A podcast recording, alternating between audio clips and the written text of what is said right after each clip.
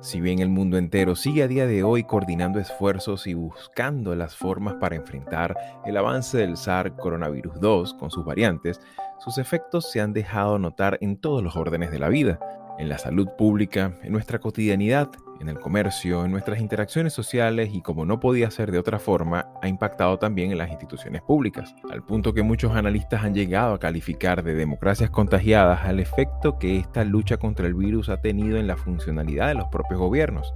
Democracia y pandemia ha sido una relación desigual marcada por fuertes tensiones e incertidumbres, medidas y contramedidas que han llevado a la política a sus extremos durante estos últimos dos años.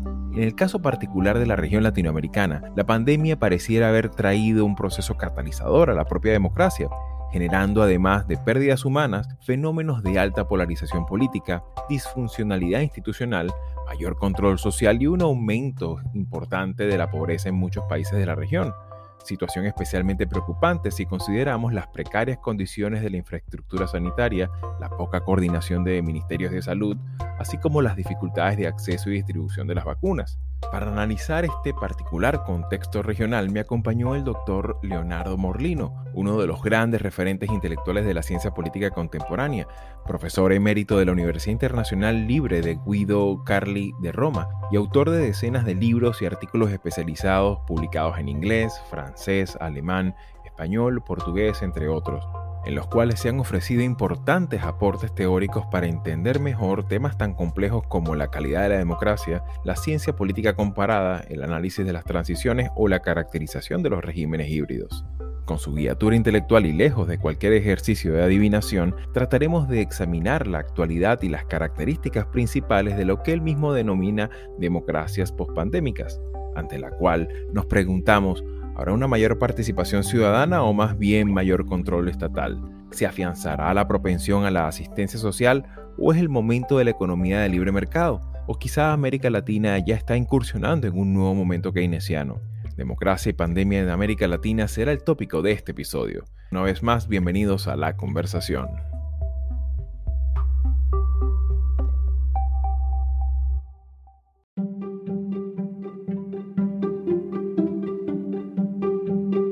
bien amigos, para nosotros en Latinoamérica 21 es un inmenso placer y un gran honor poder compartir este episodio con el profesor y politólogo Leonardo Morlino, que me acompaña del otro lado de la línea.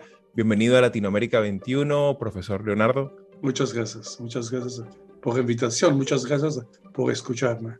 Para comenzar, profesor, bueno, en América Latina y en el mundo todavía seguimos lidiando y interactuando con esta dinámica de pandemia que, bueno, eh, de alguna manera ha pillado a los estados en buena parte del mundo con, mucho, con muchas dificultades estructurales a lo interno, pero también con dificultades para establecer conexiones saludables y normales con el mundo académico y el mundo científico. Y en este sentido, profesor, queremos hacer un poco el enfoque en la situación de los países de América Latina en este contexto ¿De qué manera la pandemia ha impactado de la dinámica interna de los estados y qué nos enseña estos primeros años de interacción con esta pandemia? Estamos hablando de lo que ha pasado hasta ahora.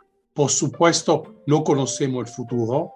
Se puede decir que las vacunas pueden abrir un futuro bastante mejor, pero la pandemia no ha terminado.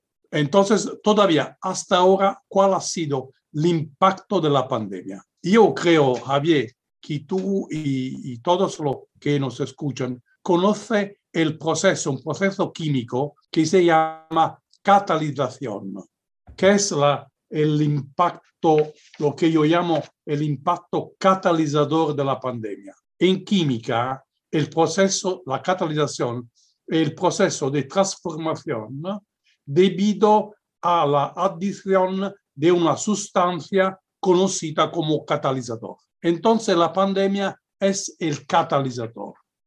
¿Cuál es en política más exactamente el impacto catalizador de la pandemia? En tres direcciones. Y quiero subrayar esos aspectos. La primera, si hablamos de democracia, de la democracia latinoamericana, o también europea, diferentes instituciones al interior de la democracia reaccionan de tal manera que, lo que los que ya estaban cambiando y debilitándose aceleran los procesos.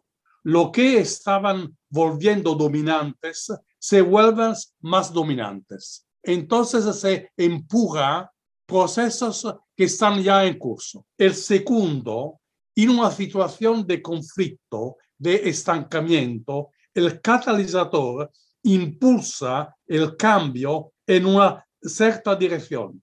Entonces puede favorecer algunos actores sobre otros. Tercero, el catalizador se presenta con aspectos específicos. Si es la pandemia, hay da la posibilidad de volverse más prominente en algunos componentes en comparación a otros. Entonces, empujar proceso ya en curso, desbloquear situaciones de estancamiento, eh, añadir aspectos específicos.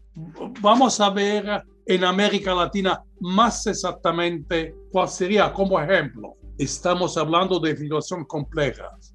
Por ejemplo, en América Latina, un problema fundamental ha sido siempre el problema de la inigualdad. También en países que son países que se consideran democráticos y en un buen nivel de democracia, como puede ser eh, Chile, como puede ser Costa Rica, por ejemplo, como puede ser Uruguay. Entonces, el proceso de la inigualdad que existe en curso va a ser eh, empujado con una inigualdad más importante, más fuerte. Otro ejemplo, el tema del liderazgo, del papel del liderazgo, que también por el presidencialismo es muy fuerte en América Latina, en esto, en esta situación ha, ha devenido más fuerte. Prácticamente el papel de los parlamentos ha desaparecido en estos meses. Eh, no, no hay casi una seria actividad legislativa de los parlamentos. Tercer aspecto que quiero, que quiero también subrayar, que quiero mencionar y subrayar, hay en América Latina desde bastante tiempo al interior de la democracia latinoamericana un procesos de polarización, procesos, es decir, de distanciamiento uh, más es más fuerte, que es también el proceso de los Estados Unidos de estos años bastante fuerte, pero que llega a situações extremas, como a situação de Bolsonaro. Ninguém aceita mais esse voto que está aí. Como é que vai falar que esse voto é preciso, é legal, é justo e não é saudável? A única republiqueta do mundo, eu acho talvez a única, é nossa, que aceita essa porcaria desse voto desse voto é, eletrônico. Isso tem que ser mudado. E digo mais: se o parlamento brasileiro, por maioria qualificada em três quintos, na Câmara e no Senado, aprovar e promulgar, vai ter voto impresso em 2022 e ponto final. Não vou nem falar mais nada. Vai ter voto impresso. Porque se não tiver voto impresso, senão que não vai ter eleição. Ou como é a situação agora da eleição de Boric em Chile. Gabriel Boric será el nuevo presidente de Chile. El servicio electoral confirmó el domingo el triunfo del izquierdista, que obtuvo más del 55% de los votos en el balotaje del domingo, imponiéndose a su rival de extrema derecha José Antonio Cast con una diferencia de 11 puntos. En una tradición republicana, el presidente Sebastián Piñera llamó a Boric apenas se confirmó su triunfo. Yo voy a ser el presidente de todos los chilenos y chilenas, de quienes votaron por mí, de quienes no lo hicieron, de quienes no fueron a votar porque creo que es importante en este momento que desde la primera magistratura seamos capaces de buscar interpretar a todo Chile. Entonces también, proceso ya en curso, sobre esto es interesante, por ejemplo, para ver el impacto catalizador, la diferencia entre, por ejemplo, Estados Unidos y, vamos a decir, Chile o, o Brasil. Es decir, en Estados Unidos, eh, la pandemia ha empujado un proceso de depolarización. Cuando se va a ver el voto por lo cual al final Biden ha vencido las elecciones, tiene que tener en cuenta el voto moderado que vuelve a votar y vuelve a soportar a soportar Biden. que no es el caso en, en América Latina. En América Latina hay un proceso de polarización más fuerte. En Europa hay procesos de depolarización. En Alemania, por ejemplo, en la elección noruega, en, en, en diferentes situaciones. Esto era el primero, la primera dirección de la catalización. La segunda dirección de, de, decía en una situación de estancamiento si la, la pandemia interviene como efecto catalizador e impulsa en una dirección.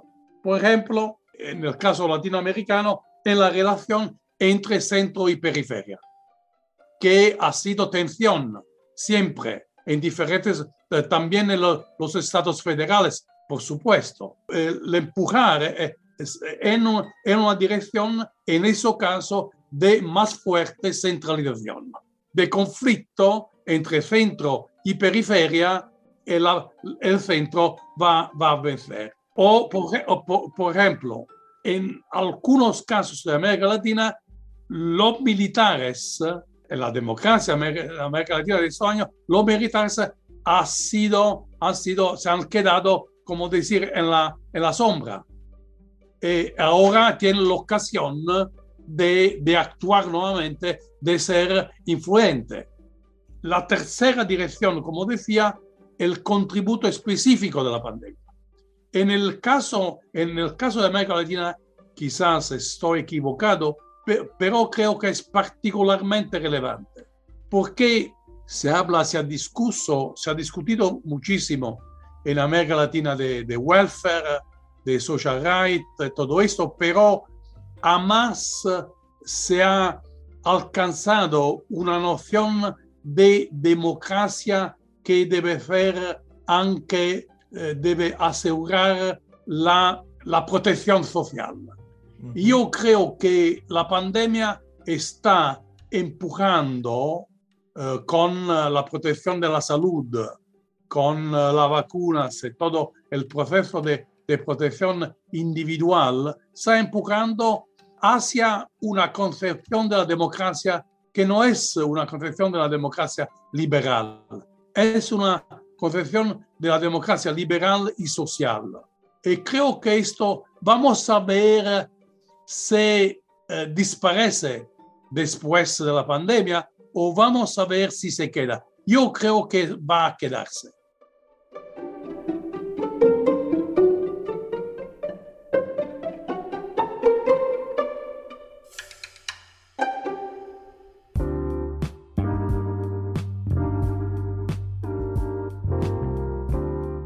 Latinoamérica 21 es un medio independiente y plural comprometido con la democracia y la libertad de expresión, que produce textos de análisis y opinión escritos por expertos sobre temas políticos, económicos y sociales de América Latina. Nuestra red está conformada por más de 150 columnistas latinoamericanos o latinoamericanistas de más de 20 países provenientes de diversas disciplinas que regularmente colaboran con sus textos. El contenido de Latinoamérica 21 es publicado en nuestra web en español, portugués e inglés y en diferentes secciones de una red que incluye a 16 de los principales periódicos de la región.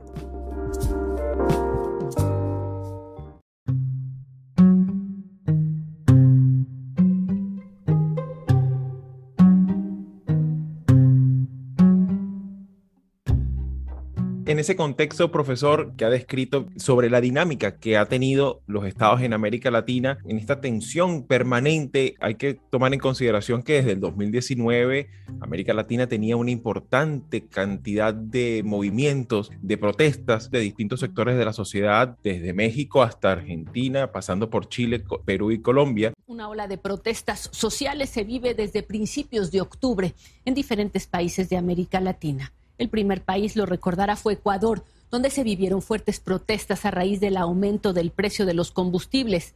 Le siguió Chile, donde las detonó el incremento a la tarifa del metro de Santiago, en Bolivia.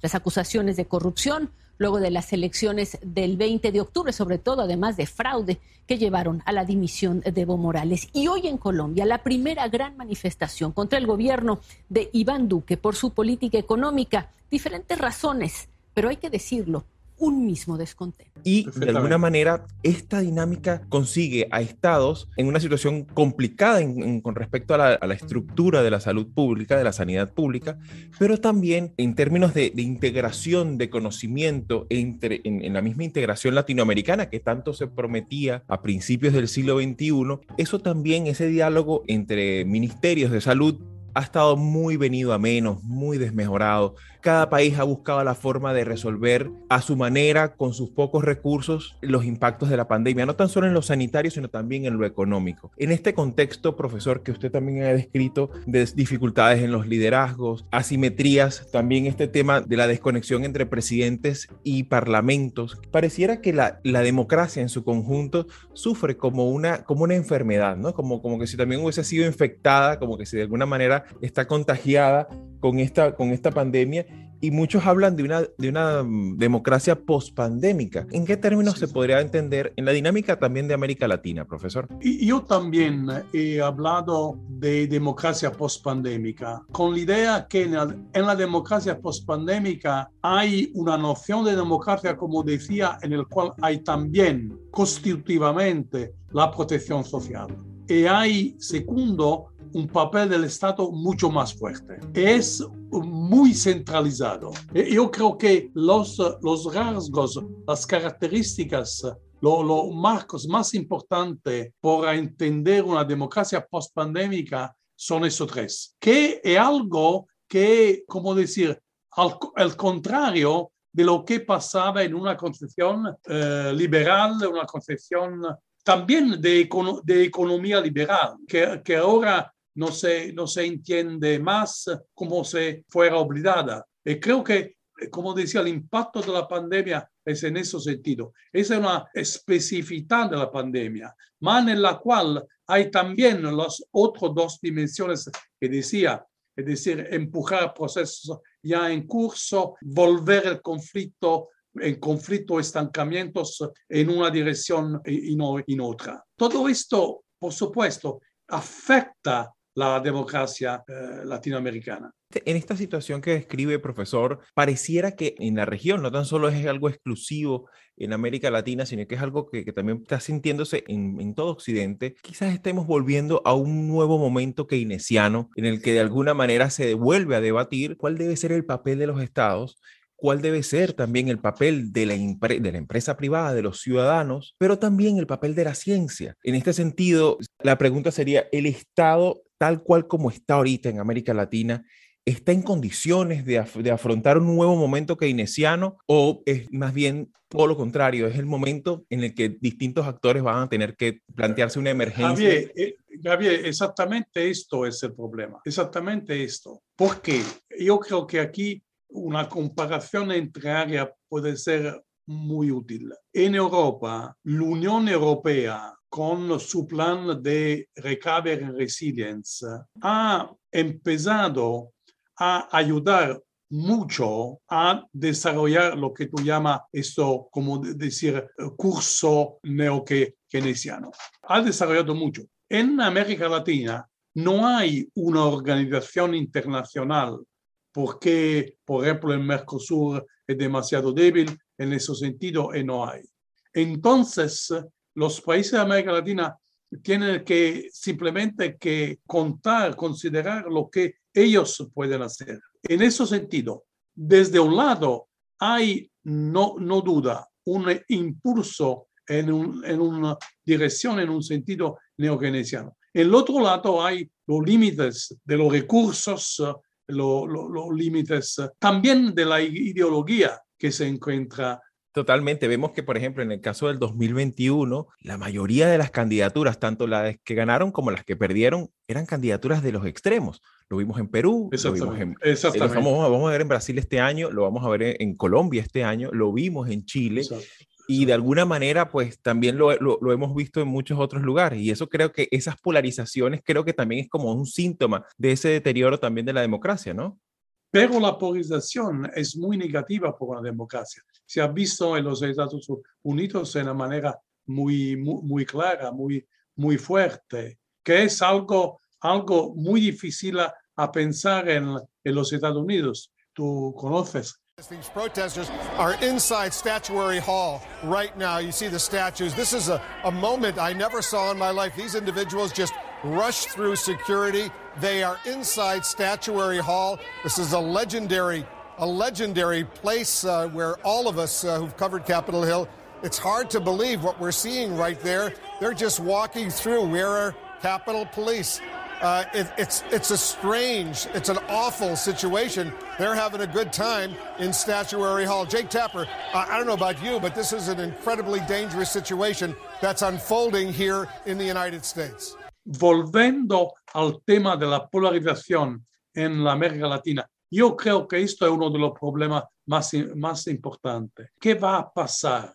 No sé si puede ser un indicador interesante, Javier, el hecho que, que una pequeña parte del voto moderado en Chile al final ha apoyado a Boric.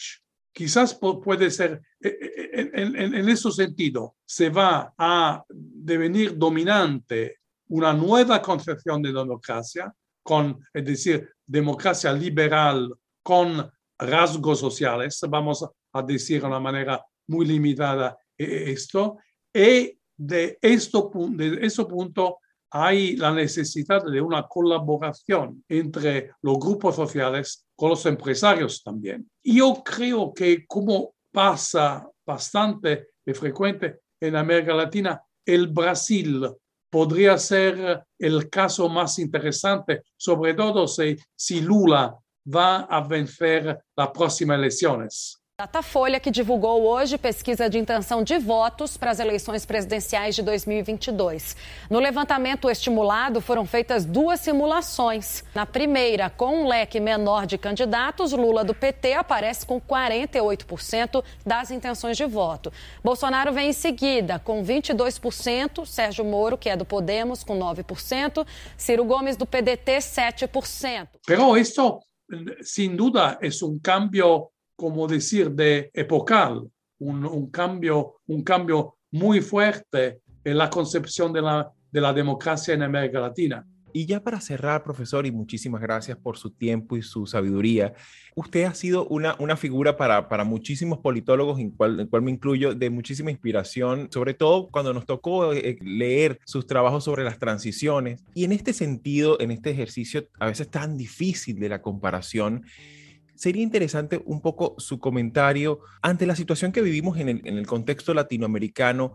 ¿Qué papel podría jugar la ciencia política en nuestros países de cara ante esta situación de pandemia y el impacto que ha tenido en, en nuestras democracias? Producir mucha más conciencia. Ya ha habido algunos reportes de organizaciones internacionales, también el anuario que ha sido publicado con la ayuda de la Fundación Adenauer. Hay ya alguna, alguna, algunas, algunas contribuciones sobre esto, pero so sobre todo producir nueva conciencia que sería útil por los políticos. Yo creo que esto es lo que deberíamos hacer en los próximos años. Sobre el impacto, sobre lo que pasa, que eso también vaya más allá también de, de, la dinámica política, que de repente sea conocimiento de, para todo público, conocimiento que sea, de, sea utilidad para la sociedad en su conjunto, ¿no?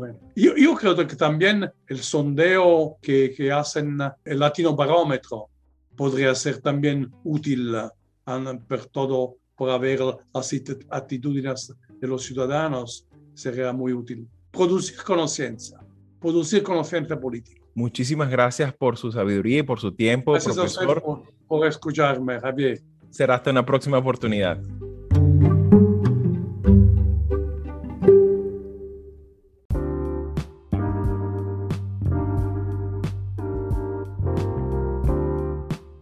En este episodio se utilizaron audios de CNN, CNN Brasil, AFP y Televisa.